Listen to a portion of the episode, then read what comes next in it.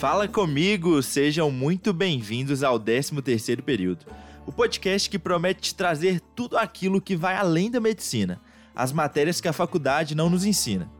Eu sou o Vitor Cunha, seu apresentador, e tô aqui para aprender e crescer junto com você.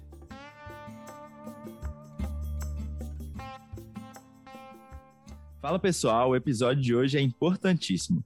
Nós vamos falar de um tema que eu particularmente fui me despertar e interessar só no ano passado, depois que entrei no exército e vivi algumas experiências relacionadas a isso. Quem me acompanha já há mais tempo sabe, lembra daquelas missões que eu postava, né? Lá com os indígenas, lá no Rio. Pois bem, Hoje o assunto é medicina humanitária e expedições médicas.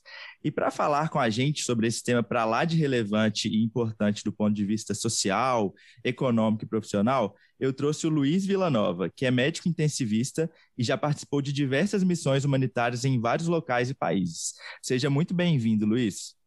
Obrigadão, obrigado pelo convite. Fico muito feliz em falar sobre isso, porque é uma coisa assim que quiser gravar um, o maior podcast do mundo aí em tantas horas, a gente vai ficar falando aí até dias e dias. Mas brigadão.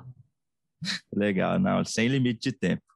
Luiz, mas para começar, eu queria que você contasse um pouquinho da sua história, onde tudo começou, de onde saiu esse interesse pela medicina humanitária, né? É, eu vi que você é médico intensivista. E o que, que é o Vila Nova Lifestyle, que eu vi já no seu Instagram, você postando sempre essa hashtag aí. Conta um pouquinho para a gente. Então, como você disse, sou Luiz Villanova, sou de São Paulo, fiz faculdade de medicina no Rio, fiz medicina de Valência, uma faculdade particular. Então, já começando a desmistificar um pouco em relação à parte de tanto de residência quanto de trabalho de expedições médicas ou coisas do tipo. Então, vim de faculdade particular e fiz faculdade lá, fiz residência de clínica médica, no Edmundo Vasconcelos aqui em São Paulo, fiz terapia intensiva no Einstein. Cara, é, é, seguindo aquela ordem de que todo mundo fala, né? Você tem que fazer depois da residência, depois da faculdade, você tem que fazer residência, uma uma especialidade, depois a subespecialidade. É, fiz prova de título de medicina intensiva, então tenho prova de título, então tenho toda todo o, o, o que o script pede para a gente fazer. Mas eu me vi com tudo isso, eu falei, cara, não, não sei, falta alguma coisa. E foi aí que eu comecei, foi um período de férias, que eu fui fazer um voluntariado nada a ver, que foi com animais, não foi nada relacionado à medicina. Falei, poxa, legal, pude ajudar nessa parte aqui, uma coisa que não tem nada a ver comigo, e eu pude ajudar, conhecer pessoas de outras áreas bem legais. E aí eu pensei, tá, se eu sei medicina, eu sei a parte médica, se eu juntar o que eu sei com essas coisas legais de trabalho voluntário, áreas remotas, pode ser que isso fique mais interessante ainda. E foi aí que eu comecei a, a, a me interessar e procurar o que, que seria, o que, como eu poderia ajudar. Infelizmente, comecei tarde, comecei depois, então, até depois da residência de terapia intensiva, e é o que eu bato na tecla hoje é que estudantes façam, aproveitem que dá tempo, o cara do primeiro período pode fazer isso.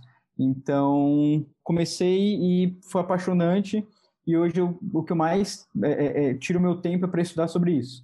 Então, faço meus plantões, porque eu tenho que ter dinheiro para pagar as contas, faço meus plantões de UTI, mas eu pego meu tempo dedicado a estudo de medicina de expedições, medicina de área remota, medicina humanitária. E o Vila Nova Lifestyle, quase esqueci Vila Nova Lifestyle. Eu estava na residência de, de UTI e eu, eu, nunca, eu nunca parei minha vida para fazer medicina, para ser médico. Aquela coisa do, do, do cara ser bitolado em fazer uma coisa, ah, eu tô aqui, eu tenho que fazer isso. Não, eu sempre gostei de. Não, eu fazia aula de teatro, fazia aula de slackline, fui saltar de paraquedas, fazia um monte de coisa na residência. E o, o, uns, um, alguns dos, dos médicos plantonistas do Einstein ficavam me ficavam brincando comigo, porque pô, um residente que vai faz aula de teatro, um residente que vai saltar de paraquedas. Aí falou, ah, esse modo de vila, esse modo de vida do Vila Nova aí é, é diferente. Aí criaram o Vila, Nova, o Vila Nova Lifestyle, ficou. Aí até eu adquiri isso, eu tenho uma tatuagem com isso, escrito Vila Nova Lifestyle, porque realmente eu, minha vida não para em uma coisa só. Ah, sou médico, ótimo, mas eu não, eu não dedico minha vida 100% à medicina. Tem outras coisas, o mundo é gigantesco, para a gente descobrir, então faz parte do Vila Nova Lifestyle. Cara, sensacional. Quando eu fui fuçar o seu perfil a primeira vez que eu conheci, e aí eu vi você falando essas coisas do Vila Nova Lifestyle, eu falei assim, gente, esse cara tá muito alinhado com as coisas que eu penso também, porque assim, a, a vida médica não tem um script, né, Luiz? Não tem um script.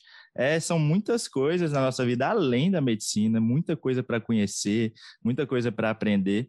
E é o que eu incentivo a maioria das pessoas lá no meu Instagram. É, gente, sai da bolha da medicina, vai fazer outras coisas, vai buscar novas habilidades, vai aprender coisa nova. É, tem muita coisa além, né? Hum, sensacional, Luiz. E já que você tocou aí no assunto, né, que você mais gosta, você mesmo falou que é o que você mais gosta de estudar, de falar, queria que você contasse um pouco aí sobre o que é medicina de áreas remotas, medicina humanitária, né? É, antes do ano passado, eu só, quando eu ouvia falar sobre isso, eu pensava só naquelas propagandas do Médicos Sem Fronteiras, não fazia a menor ideia. Qual é a definição, assim, o que, que é a medicina humanitária de áreas remotas? Então, é uma medicina nova, até mundialmente falando, é, quem acaba dominando, quem, quem mais tem cursos e, e, e fala mais são os americanos, os europeus, mas mesmo assim é uma subespecialidade recente e é uma subespecialidade da medicina de emergências. Então, se a gente fosse colocar a medicina de áreas remotas e a medicina humanitária, seria a medicina de áreas remotas uma subespecialidade da medicina de emergência e a medicina humanitária uma subespecialidade da medicina de áreas remotas. Ou seja, medicina de emergências no Brasil é uma coisa super nova. As residências surgiram há poucos anos atrás, eh, comparada a outras residências. E a medicina de Erasimodos, então, nem se fala. Então, a gente não, não tem, assim, é, é, é, muita, muita coisa ainda no país em relação a isso. Então, relacionado à emergência, a gente pensa em áreas remotas. Sempre quando a gente pensa em áreas remotas, a gente pensa que a gente está atuando em um local com, prioritariamente, recurso limitado e tempo limitado também. Então, a medicina que você não tem muita não, não tem a, a, a, disponível contigo muitas coisas. Ah, eu não vou levar na minha mochila um tomógrafo não vou levar então assim é, é um uma é bem particular o, o, meio de atuação. E assim meio a área remota a gente consegue falar que a gente está no pico do Everest a gente está no meio do Saara ou a gente mesmo é um, um algum espaço dentro da, da cidade de São Paulo onde você não consiga meios rápidos para chegar a um hospital, algum local de atendimento, já vira uma área remota. Então, no Brasil, um país continental, isso fica muito mais simples é, é, é e palpável para a gente discutir sobre medicina humanitária, medicina de áreas remotas, e não fugir desse tema. Então, é um tema novo que está surgindo. Tem a ABMAR, que é a Associação é, é, Brasileira de Medicina de Áreas Remotas, que junta esses médicos malucos que gostam dessa parte outdoor aí da medicina. É um grupo bastante é, diferente, porque como a gente não tem uma formação específica, então eu sou intensivista, tem nutrólogo, tem cirurgião, tem ortopedista, tem assim todas as especialidades. E é uma das vantagens também disso de a gente não ter nada fixo por aqui. Então todo mundo pode acompanhar e, e até desbravar um pouco dessa medicina nova e partindo para medicina de medicina humanitária, então está dentro da medicina de áreas remotas. Então, medicina é, é, humanitária a gente pode definir como três ah, modos de atuação. Vai atuar em conflitos armados, vai atuar em desastres naturais ou vai atuar em deslocamento, que a gente chama de, de refugiados. Então, quando a gente está em uma área remota, que tem conflito, tem é, deslocamento de pessoas, e tem desastre natural, a gente pode falar que é medicina humanitária. E é porque o, e o que é o, o que a gente vê no, no Médicos Sem Fronteiras, né? Aqueles, aquelas cenas do, dos Médicos Sem Fronteiras, que a gente vê atuando em algum local, principalmente África e Oriente Médio, com locais isolados onde vão tratar doenças específicas ou se dependendo do Oriente Médio vai é mais virado para guerra, então mais virado para conflito. Partes da África, desastres naturais, também tem conflitos também, deslocamento de pessoas, então vai atuar principalmente nessas três áreas. Nossa, sensacional. Eu já estou me interessando ainda mais pelo tema. Muita coisa que eu não sabia. E aí, Luiz, com essas coisas que você está falando, me surgiu uma pergunta aqui. É, primeiramente, não é perigoso E segundo, exige alguma preparação especial? Assim, eu imagino que a pessoa não só deva ter interesse, mas eu acho que ela tem que ter uma preparação especial, não sei nem se uma preparação física, mas pelo menos uma preparação mental para atuar nessa área. Ou estou errado? Não, tá certo. De novo, no Brasil a gente não tem praticamente nada. Então, quando a gente se inscreve, por exemplo, vagas para Médicos Sem Fronteiras ou Cruz Vermelha, eles pedem pelo menos dois anos de formado. Então, esses dois anos te dão alguma bagagem em relação a enfrentamento do dia a dia médico. Quando você faz entrevistas, você faz uma entrevista, é, é, segundo, segundo, tem línguas. Então, como você vai para esses países é, é, fora a língua portuguesa, o inglês é exigido, inglês ou francês, mais inglês, mas essas instituições, o, o francês é muito forte. Então, inglês ou francês. E quando você vai para Oriente Médio, se você souber árabe, até russo, também é uma, uma você sai em vantagem, vamos dizer assim. Então, eles pegam com depois de dois anos de, de, de formado, quem sabe línguas, e assim, tem toda uma preparação. Então você tem, você faz prova, você, você faz entrevista, e de, de acordo com o seu perfil da, da, sua entrevista e tudo mais, você vai ser encaixado em uma vaga deles.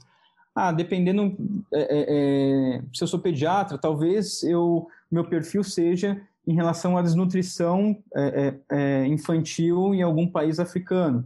Ah, se eu sou cirurgião, sou anestesista, dependendo, ah, sou cirurgião do trauma, por exemplo talvez meu perfil seja ir para um hospital é, de trauma no Iêmen, que é um hospital de guerra, onde vai ter bastante amputação, bastante coisas relacionadas ao trauma. Então, depois da entrevista, você é direcionado a tal a missão que mais o seu perfil se encaixa. Mas o, nisso, o que é complicado de, desse processo é o que você falou. Tem toda uma preparação. Uma preparação para saber. Tem vagas do, da Cruz Vermelha, por exemplo, que eles falam lá 24 meses. Ou seja, você sabe que você vai ficar dois anos naquela missão. E, uma, e tem um, um, um adendo embaixo. Você não pode levar ninguém nesses 24 meses, nem sair de lá nesses 24 meses. Ou seja, eu sou casado, então você vai ficar sem ver sua esposa, se você tiver filhos, sem ver seus filhos por dois anos, porque nem levar, nem, nem você voltar vai poder ir. É, nessa vaga, por exemplo, que eu vi, eles pediam russo também. Então, muito provavelmente essa vaga seja para a Síria, ali, onde tem um combate entre Estados Unidos e Rússia, ali, no, é, um apoiando é, é, é uma das partes é, em guerra dentro do país, que assim, imagina você levar sua família para um local de guerra, ou imagina você ficar entrando e saindo de uma localidade que está em guerra. Então, para a medicina humanitária, você tem que entender que tempo também em relação a você, família e tudo mais, é uma coisa limitante. Tem pessoas que não vão conseguir fazer isso. Médicos Sem Fronteiras é um pouquinho mais fácil, porque a maioria dos, das missões são seis meses, oito meses, mas entenda de novo, Sou casado, você vai passar seis, seis a oito meses fora.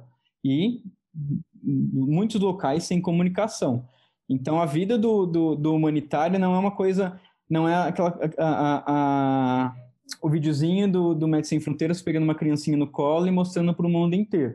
Talvez você vai ficar incomunicável por meses e aí é, saber lidar com essa coisa de ficar sem família. A sua família vai virar o seu grupo ali dentro. Então, você vai ser o brasileiro dali, mas em contato com, com, com o francês, com o etíope, então o grupo vai ser importante. Aí que a gente volta lá na, na, no Vila Nova Lifestyle, que você falou que é importante para você também. Se você foca na medicina, você esquece dessas, dessas outras, desses outros skills, né? Então, assim, trabalho em grupo, você saber lidar com outras pessoas e tudo mais, nesse, nesse contexto, eu acho muito mais importante do que você saber tratar ebola.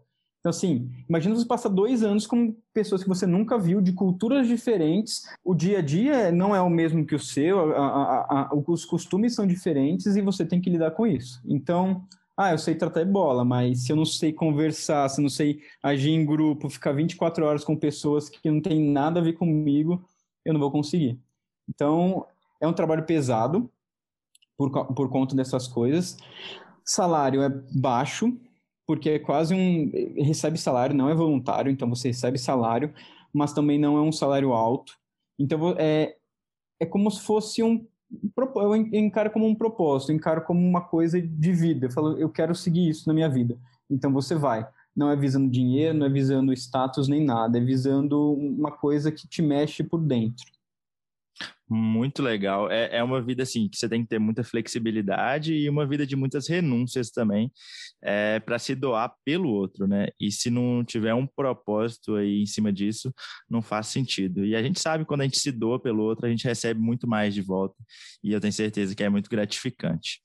E um, você falando aí, você falou, citou três instituições, né? O a Abmar, que é a Associação Brasileira, a Cruz Vermelha e o Médico Sem Fronteiras.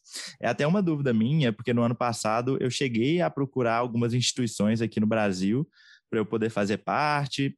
E, assim, eu não achei nada muito concreto, eu achei poucas informações, pouca gente falando disso, ainda não te conhecia. É, eu queria que você falasse, assim, quem tem vontade de, seguir essa área, quem tem vontade de mexer com isso, é, quem procurar, quais instituições aqui no Brasil, é, quem fala disso, Acho que é importante.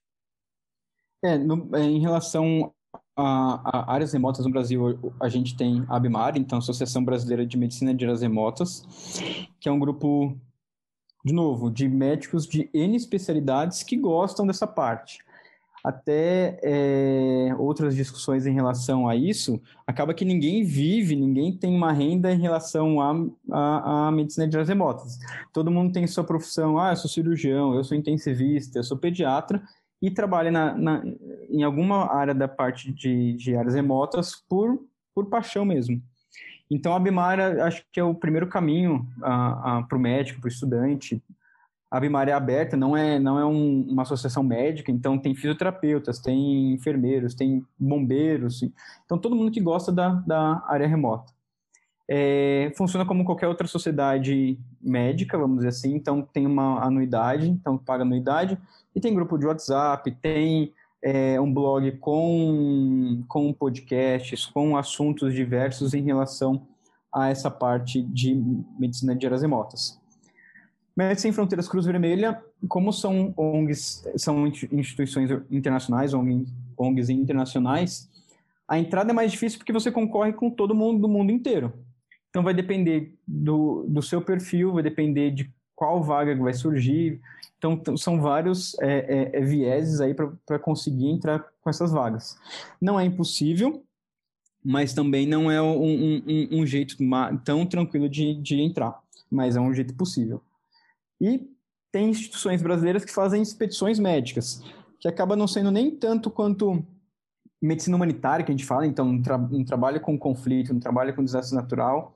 É, são expedições médicas, então vão médicos, vão estudantes de medicina, vão outros, outros, outras pessoas que é, participam dessa, dessa expedição e conseguem ter um gostinho de como é estar em uma área remota atuando de uma maneira diferente do que uma maneira hospitalar, vamos dizer assim. São várias, diversas, tem Fraternidade Sem Fronteiras, mas o que eu cito, porque o que eu vou e que eu já faço, que eu já fiz é, é, algumas expedições e tudo mais, é um Instituto Dharma e a Volunteer Vacations, que são as duas empresas que eu já fui, então eu, eu, eu posso falar delas, eu, eu posso falar como, como elas funcionam, né? Mas Fraternidade Sem Fronteiras tem outras aí que fazem esse mesmo, esse, essa mesma forma de expedição, mas é que eu não consigo realmente falar delas. Mas é um dos caminhos que a gente pode seguir até para ganhar aquele, aquela gordura.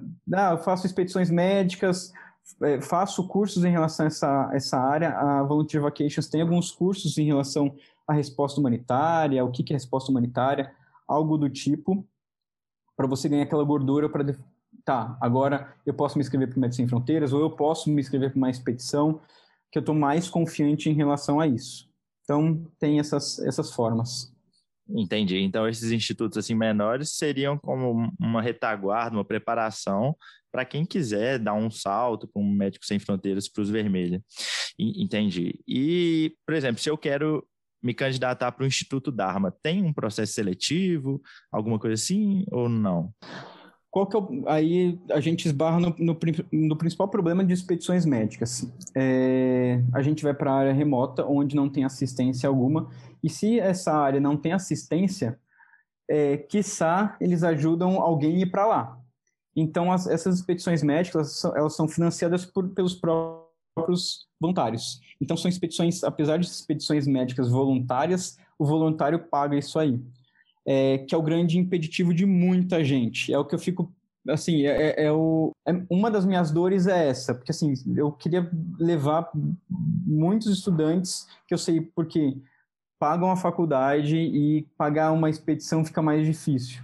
Então, infelizmente, é, essas expedições são pagas porque todo o valor que é, os voluntários pagam vai para alimentação, hospedagem, o transporte no local, tem compra de insumos, então muitas vezes a indústria farmacêutica elas não oferecem é, é, os medicamentos, não não é vantajoso para eles é, é, é darem para a gente, por exemplo, dipirona, porque é uma medicação barata. Eles querem dar medicações caras. O que, que eu vou levar, por exemplo, um anticoagulante, por exemplo, xarelto, para o meio do sertão?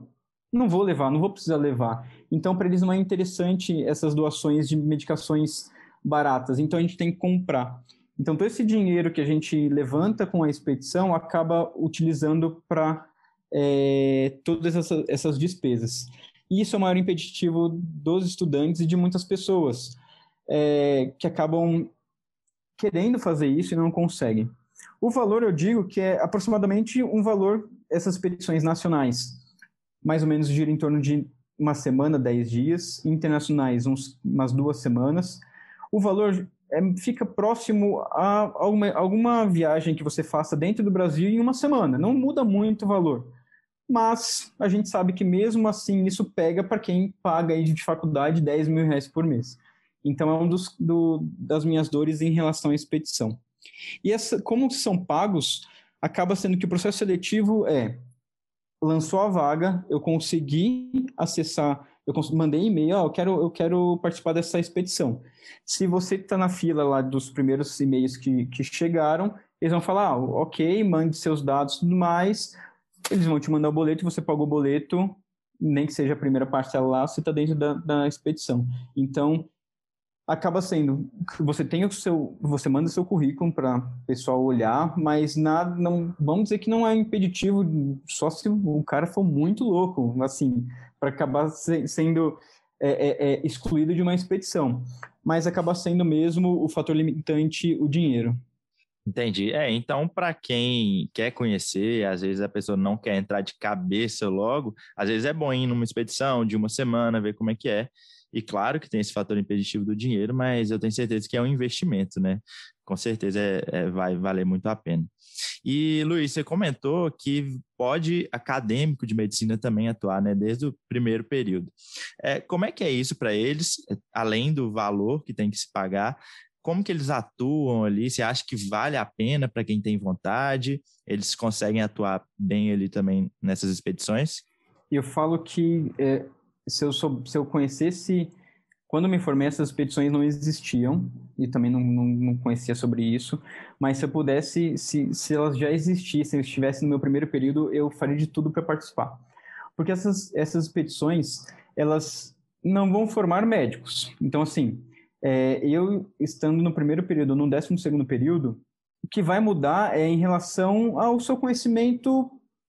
É, é, sei lá, eu estou atendendo, você, tá, você é do décimo segundo período, você está atendendo do meu lado ali, eu estou discutindo com o paciente, você pode criar suas hipóteses diagnósticas, você pode pensar na sua cabeça, ou até mesmo eu deixo você atender e você vai criando algumas coisas na sua cabeça em relação ao que o paciente pode ter. Coisas que o o, o, o aluno do o acadêmico do primeiro período não vai saber nada. Mas nessas nas expedições, o que, que os, os acadêmicos fazem?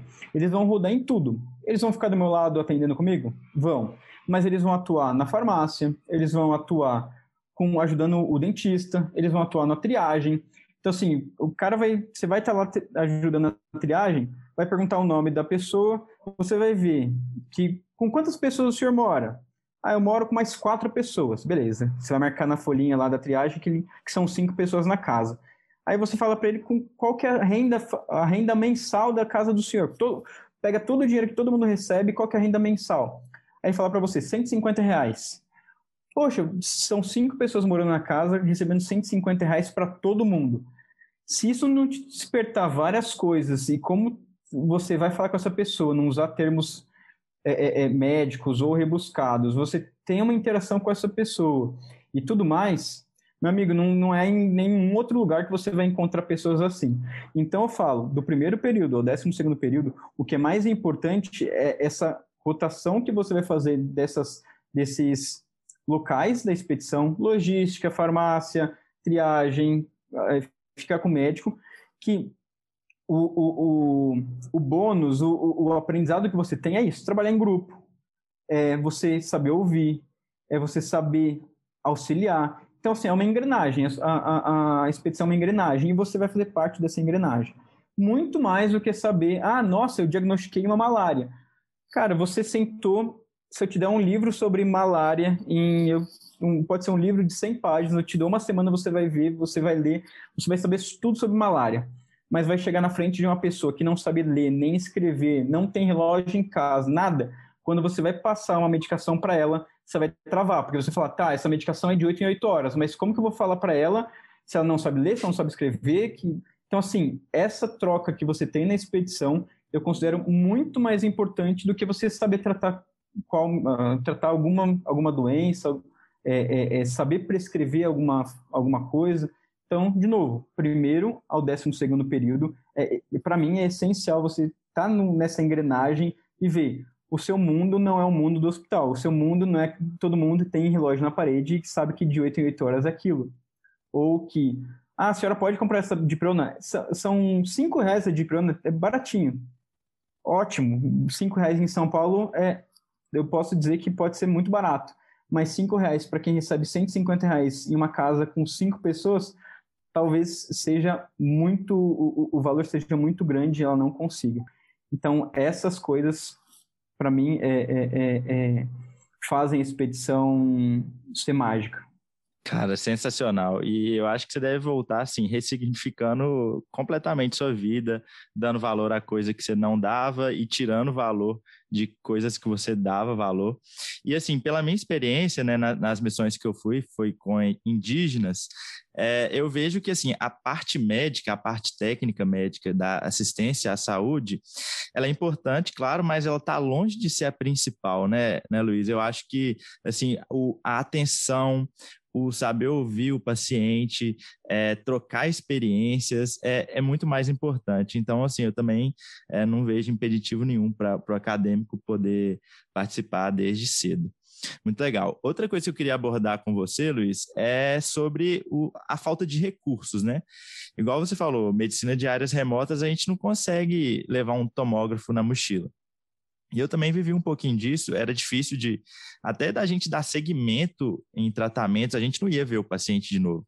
Eu queria que você falasse um pouquinho dessas peculiaridades aí, o que, que vocês levam na mochila, quais são os recursos que vocês têm, como é que funciona tudo isso? Cada expedição, para cada lugar que você vai, sua mochila é diferente. Então, não existe o kit médico é, é padrão. Se eu vou para o meio da, da Amazônia, vou para o deserto do Saara, é totalmente diferente. Então, assim, eu posso levar um facão para a Amazônia para abrir uma trilha, se eu levar um facão para o meio do deserto, eu não vou fazer nada com o facão. Então, cada lugar que você vai, você tem que estudar qual, o que, para onde você está indo, tudo mais, para levar o, um kit, pelo menos seu, para ir.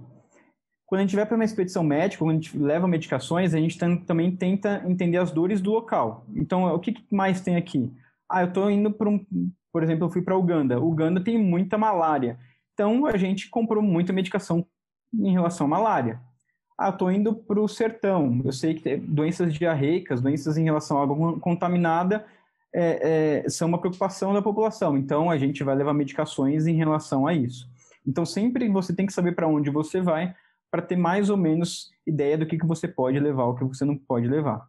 Eu não vou levar um carregamento de vitamina D para o sertão. Os caras têm sol do ano inteiro, o que, que eu vou fazer com vitamina D lá? Então, é, é mais ou menos isso. E acho que a palavra que a gente usa para medicina de áreas remotas é, e expedições médicas, principalmente quem está indo pela primeira vez, estudante ou seja médico, lidar com frustrações. É o que você falou. Você sabe que você vai atender um paciente, pode ser que você nunca mais o veja. Então, assim, várias vezes já diagnostiquei doenças crônicas, que se ele estivesse no meio de São Paulo, a gente poderia resolver o, caso dele, doenças crônicas agudizadas ou até doenças agudas, a gente poderia resolver o caso dessa pessoa, mas ela está a 600 quilômetros de distância, onde ela não vai conseguir um hospital terciário, ela não vai, o, o sistema de saúde ela não vai funcionar, não vai ter um jeito para ela conseguir, e a única coisa que você vai ter que fazer é conscientizar ela. Seja avisando que aquilo ali não vai matá-la, ou seja, falando para ela que muito provavelmente, se ela morrer, vai, ser, vai morrer daquilo. Então, é você trabalhar a frustração de você estar em um local com poucos recursos, com também tempo limitado. Então, ah, é o que eu vejo mais as pessoas voltando. Quando essa coisa de ressignificar, as pessoas também voltam tristes, assim, nessa, é, é, é, pensando que não foi efetiva a sua ida. Mas quando você. Eu sempre dou exemplo. Tudo hoje em dia é câncer. Por mais que as pessoas não tenham internet lá e tudo mais, como a palavra câncer é uma coisa muito difundida, tudo é câncer.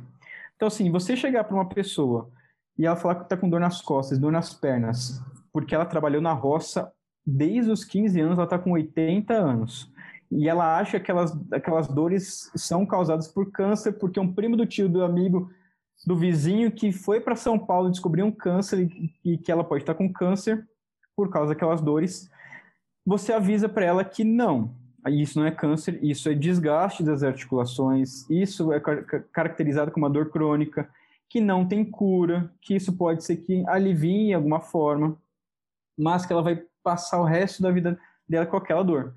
Isso para ela ressignifica, porque ela sabe que não é um câncer, não vai matá-la. Ressignifica em relação que ela tem que entender que ela vai passar a vida com aquelas dores, então pode ser que as dores até diminuam, porque ela vai entender isso, ela vai é, é, é, é, saber que o processo da doença dela é esse, e isso você não fez nada. Você pode ter dado uma dipirona, pode ter feito passado um chá, sei lá, alguma coisa. Você pode ter feito uma pequena intervenção mas só de conversar com ela você pode ter mudado totalmente a história de vida dela. Que ela acordava todo dia pensando que ela ia morrer de câncer e hoje ela vai acordar pensando que o joelho dela está doendo porque ela trabalhou há 60 anos na lavoura e o joelho dela está desgastado. Então, as pessoas se frustram com vários casos, ou casos não atendidos, ou casos que poderiam ter resolução se estivessem em grandes centros, mas a gente acaba esquecendo das pessoas que vão para abraçar tem muitas pessoas que nunca viram médico, só vão lá para abraçar o médico e falam, nossa, eu conheci um médico. Você mudou a vida dessa pessoa, por mais que seja momentaneamente ali, ela conheceu um médico. Então, foque nessas pessoas, foque que você conseguiu alterar o curso de alguma coisa, seja uma, de uma doença, seja de uma curiosidade, seja de uma dúvida. Então, isso é, é, é, um, é o combustível ali para você não ficar pensando nas pessoas que você não conseguiu ajudar. Cara, perfeito. E assim, é até uma coincidência, na verdade não é coincidência, né? Mas interessante que é exatamente o que eu estava conversando com meus colegas lá durante as missões. A gente ficou 15 dias lá no, em algumas aldeias indígenas na área da Amazônia, e a gente, no começo, a gente estava assim, será que até que ponto a gente não está enxugando gelo, sabe? Como que a gente está mudando a vida dessas pessoas? A gente não está tratando nada. A gente só está passando um analgésico aqui, vai durar uma semana e depois acabou. E aí depois a gente entendeu que é muito mais que isso. E aí volta naquela parte, né? Muito mais do que é, o, o atendimento, a assistência médica a gente falou assim, ó, a gente tem que focar nas orientações que a gente vai dar para esse cara. Às vezes ele nunca conversou com um médico na vida, igual você falou, Luiz. Aí a pessoa vai, aquilo ali vai marcar tanto ela que ela vai contar a história para o resto da vida. Ela vai entender por que que ela tem aquela dor. Ela vai encostar no médico, o médico vai encostar nela, ela vai se sentir importante. Então, assim, sensacional. É, eu acho que isso é realmente muito mais importante. E sim, a gente muda a vida das pessoas é, dessa maneira. E legal, mudando um pouquinho de assunto, Luiz, você falou no começo sobre remuneração, né? Algumas é, missões não são é, voluntárias, elas são remuneradas, mas não bem remuneradas. Como é que é isso? Quais lugares que remuneram, quais não remuneram? E a gente já falou, né, que no Brasil, o Dharma e tudo, a gente tem que pagar, mas quais que remuneram? As que remuneram geralmente são as internacionais, são as ONGs que são mundiais, vamos dizer assim, né? Então, Cruz Vermelha, é, Médicos Sem Fronteiras, se eu não me engano, Save the, Save the Children, tem algumas é, é, coisas não médicas, então Acnur, é, OIM, fazem parte da ONU, também é tudo cargo remunerado. Então, é, essas, por que acaba sendo até remunerado? Como elas são gigantescas, Médicos Sem Fronteiras. Médicos Sem Fronteiras não trabalha só com médico. Tem enfermeiro, tem o pessoal da logística, tem o pessoal de, da engenharia, tem é um mundo dentro dos Médicos Sem Fronteiras. Apesar de chamar Médicos Sem Fronteiras, é um mundo dentro disso aí. Então, eles acabam sendo remunerados e a parte médica também vai ser remunerada.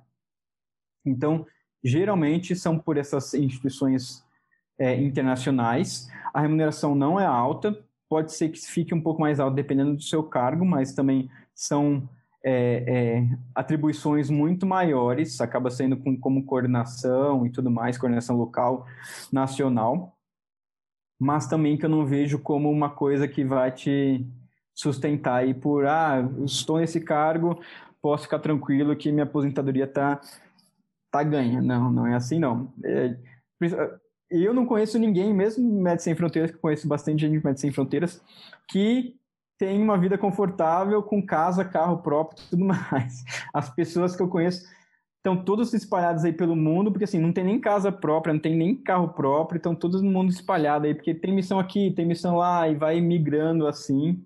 Então, uma vida não muito padrão, né? Vamos dizer assim, ah, temos uma casinha, um carrinho, vivemos na cidade de São Paulo. Não, acaba sendo uma vida mais do mundo.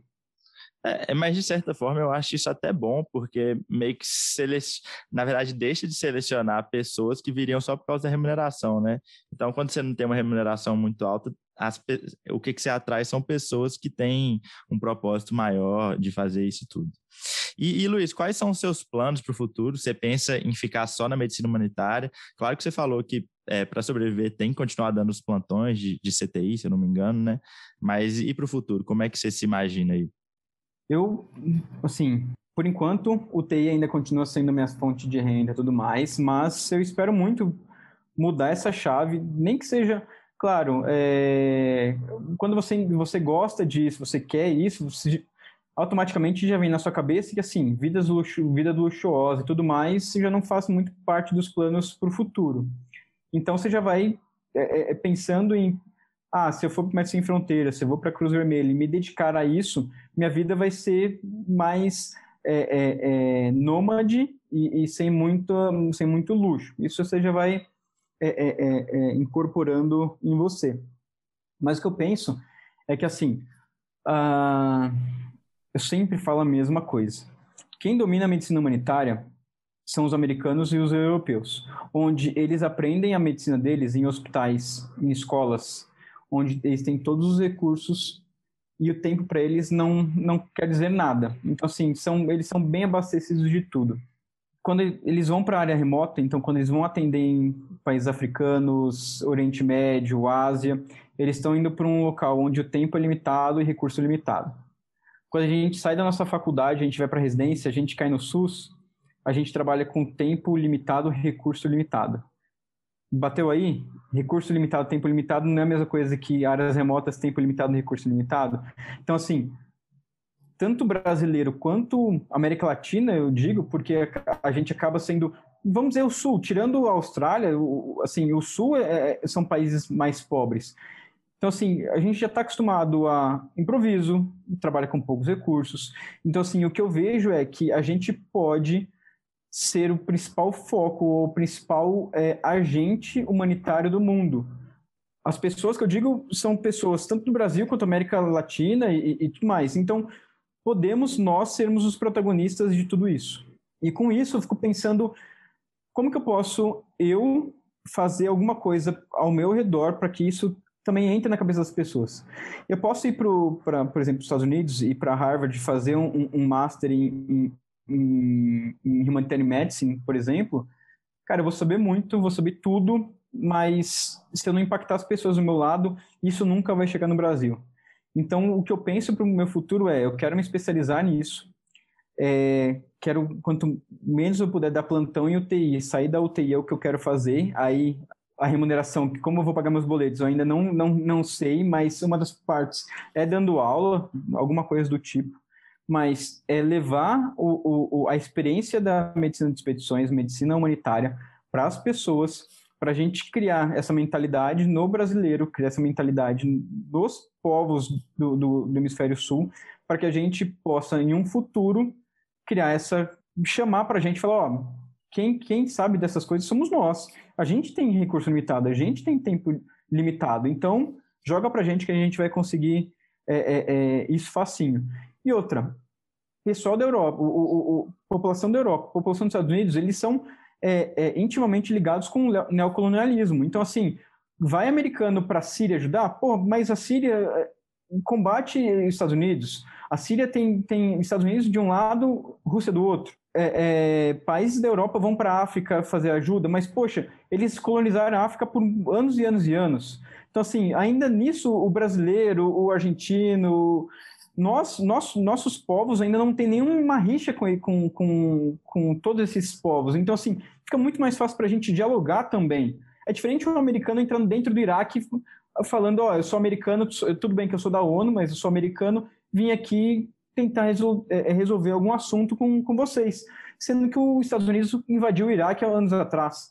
Agora, vai um brasileiro no Iraque, não tem nada a ver, o brasileiro não tem nenhuma rixa, não teve nada, tentar resolver esse impasse. Fica muito mais fácil. Então a gente não tem rabo preso com ninguém, por enquanto não, né? Vamos ver aí como vai, vão ser os próximos anos, mas a gente não tem rabo preso com ninguém, a gente conseguiria fazer essa parte de resposta humanitária muito bem. Então, meu futuro é tentar aprender mais sobre isso e, putz, se Deus quiser, criar um, uma pós-graduação em medicina humanitária, na parte humanitária, criar cursos nessa área e poder fazer da medicina humanitária uma, uma, uma matéria de faculdade mesmo, porque não uma optativa, depois se a gente conseguisse um, um tempinho aí para ser uma, uma matéria mesmo que esteja na grade curricular, esse é o, é o meu sonho que eu posso dizer que começa em 2021. Cara, sensacional. É, eu entendi exatamente o que você falou. Nós, brasileiros, quem mora no hemisfério sul, a gente está muito mais inclinado a saber, né, é, medicina de áreas remotas, medicina humanitária, porque é o que a gente vive no nosso dia a dia. Isso só me faz pensar o tanto que a medicina humanitária pode crescer e vai crescer ainda no Brasil.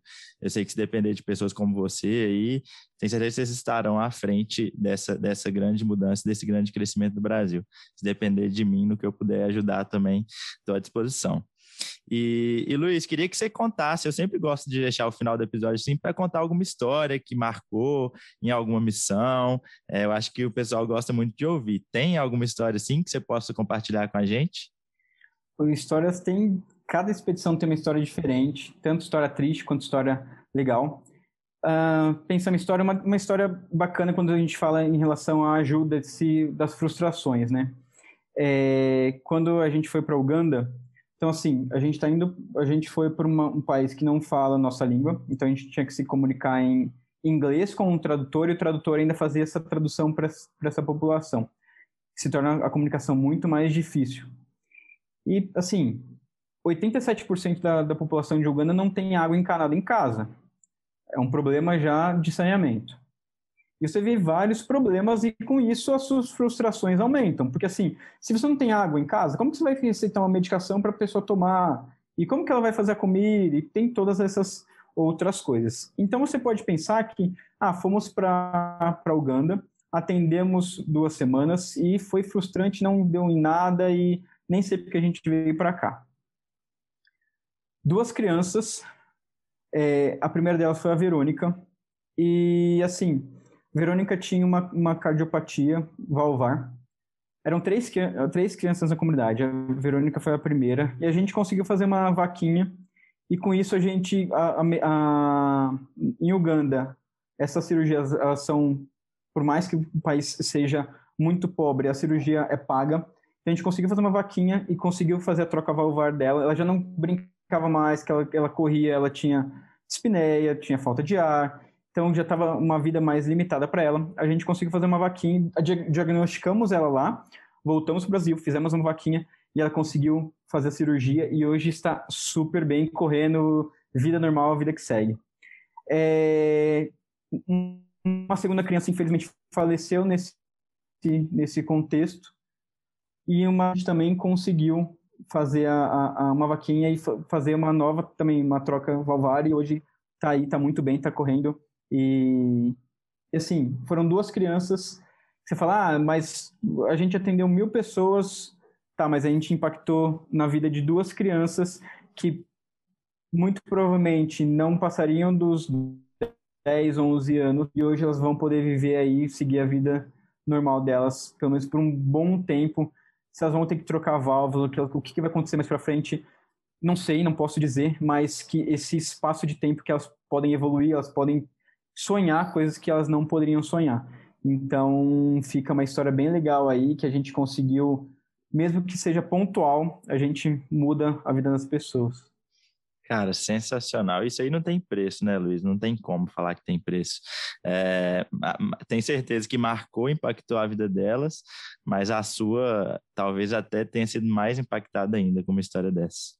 Bem bacana. É, e, Luiz, eu gosto de deixar essa parte final aqui para a gente responder algumas perguntas da caixinha lá do Instagram. É, a primeira que perguntaram aqui é: qual a melhor fase para realizar essas missões? todas, seja você não estudante, seja você estudante, seja você médico.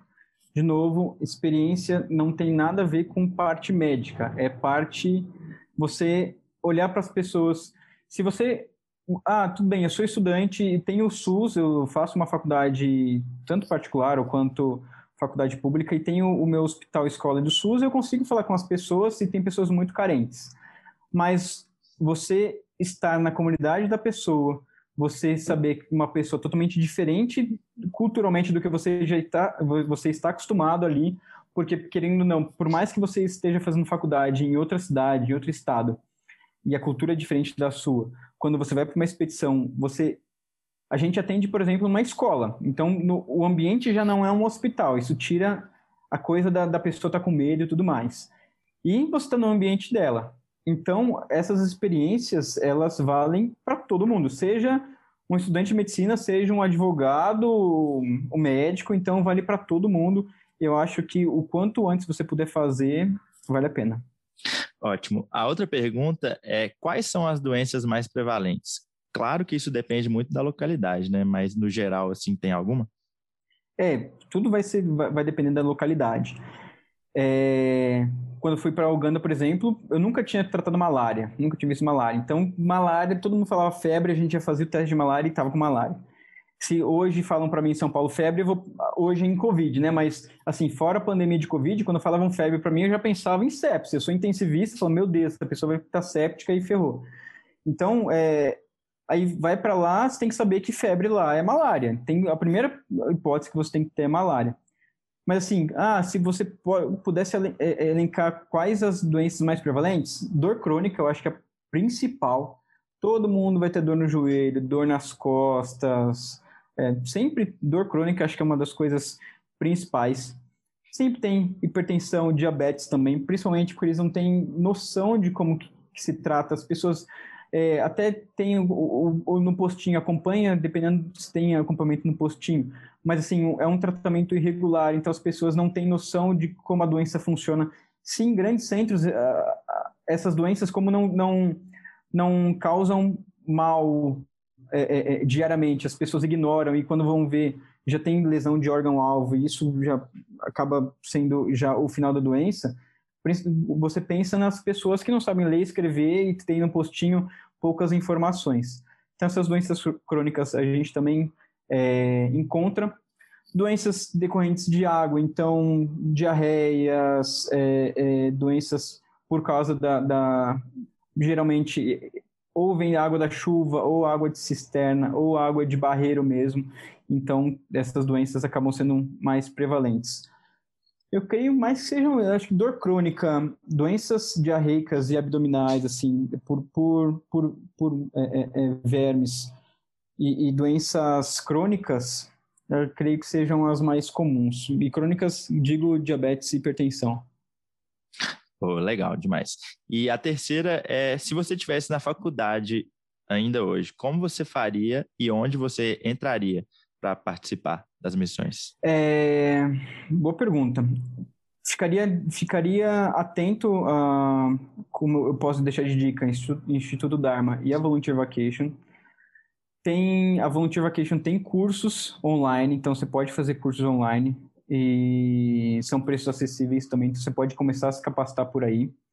Tem um livro da, da ex-presidente da Abimar, a, a Juliana Stilade, doutora Juliana, que é o primeiro livro de medicina de áreas remotas no Brasil. Foi lançado o ano retrasado, se não me engano, 2019, mas está super atual. E, putz, a internet, a gente tem tudo na internet. Então, assim, o que eu não. Infelizmente, a medicina, a medicina humanitária ela é uma medicina nova, que eu já, já falei. E, assim, não, eu não tenho nenhum nenhuma pessoa que eu falo assim, esse é o cara que eu vou seguir. Então, assim, eu vou seguir esse cara porque aí ele me dá dicas, ele, eu, eu consigo mais ou menos seguir o que ele já fez. Eu não, não achei ninguém no mundo que faça isso. Não sei se é por ser novo ou essas pessoas acabam não passando esse conhecimento adiante.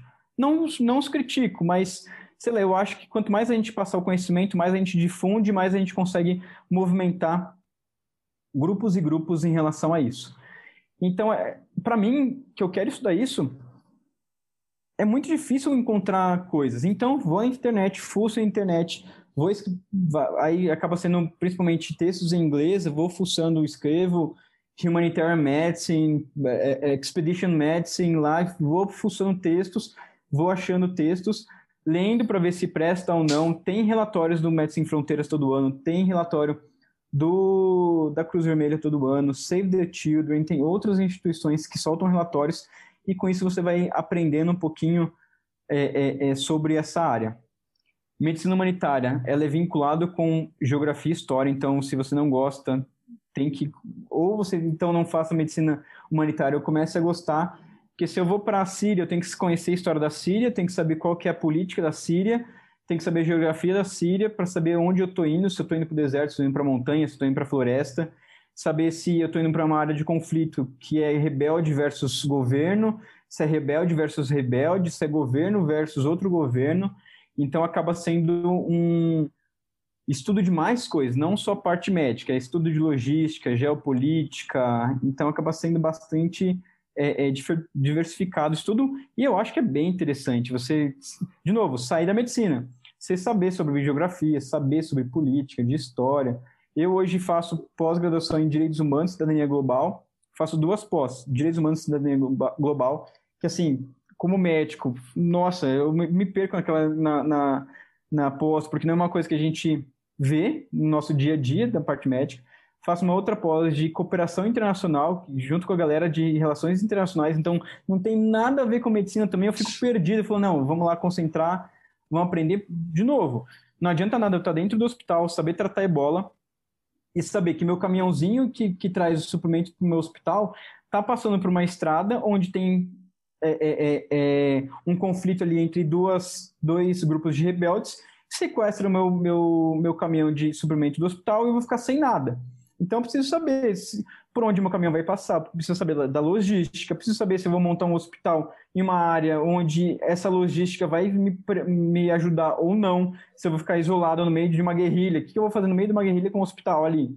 Então, cooperação internacional, saber geografia, história é importante. Então, é isso, é você abrir sua mente abrir aí seus horizontes para essa nova área que está surgindo. Sensacional, sair da bolha da medicina, né? Mais uma vez. E eu vou adicionar mais uma dica aí, gente. Seguir o Luiz nas redes sociais. É, o Instagram dele é muito legal, para quem não conhece. Conta aí qual que é o seu arroba, Luiz, e o que, que você tem postado lá, para quem, quem surgiu essa chaminha aí da medicina humanitária. É arroba Luiz com Z, ponto Villanova, Villanova é com L só. Então, arroba Luiz ponto Villanova. E falando, contando um pouquinho, eu comecei agora, agora duas semanas atrás, a tentar puxar mais esses temas, criar um hábito aí de escrever sobre resposta humanitária, sobre o mundo humanitário, medicina humanitária, algumas pílulas diárias, porque assim, é uma coisa que eu estou aprendendo, de novo, é novo, até para mim, e quero que seja é, é, tranquilo para quem está chegando agora também. Se a gente começar a viajar na maionese, a gente acaba espantando as pessoas. Então, Vamos começar a aprender devagarinho, de coisas simples para a gente tomar gosto e isso criar corpo, a gente criar uma, uma comunidade grande e com isso a gente prospere aí mais para frente. Mas é isso, é discutir sobre medicina de expedições, medicina de áreas remotas, medicina humanitária. Qualquer dúvida que você tiver, manda aí, manda inbox, manda na, nas, nos comentários lá que a gente dá um jeito e tenta responder. Excelente, gente, imperdível o Instagram dele. Luiz, muito obrigado pelo seu tempo. Você não tem noção tanto que essa conversa me inspirou e eu espero que tenha inspirado também mais gente que está ouvindo. E eu gosto sempre de perguntar para os convidados aqui se, se tem uma mensagem final para quem está pensando em seguir esse caminho também, de ter experiências com medicina humanitária e medicina de áreas remotas, você tem alguma mensagem para essas pessoas? Tenho, e assim, é... a primeira é a gente tem áreas remotas e, e, e essas populações, geralmente a gente lidar com população com minorias. Então, é uma eterna desconstrução do que a gente faz.